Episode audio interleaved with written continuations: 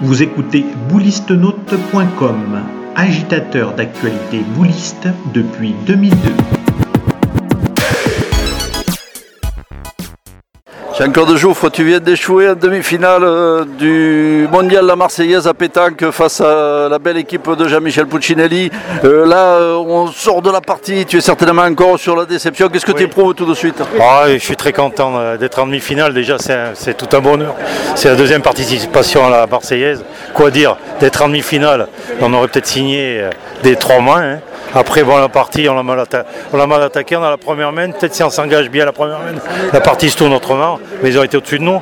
Les, les, meilleurs ont gagné. Quoi. tu devais cette année, euh, cet été, participer au Masters de pétanque en compagnie d'Henri Lacroix. Tu n'as pas pu pour les raisons euh, que l'on sait. Euh, ça compense cette demi-finale de la Marseillaise? Oui, ben, sûrement. C'est une, une, belle récompense en fait d'être là en demi-finale. Je pense qu'il y a beaucoup de gens qui voudraient être à notre place. Hein. voilà, ça s'est pas bien passé en demi-finale, mais bon, c'est comme ça. Mais on est très content. Je suis content avec mon équipe en plus.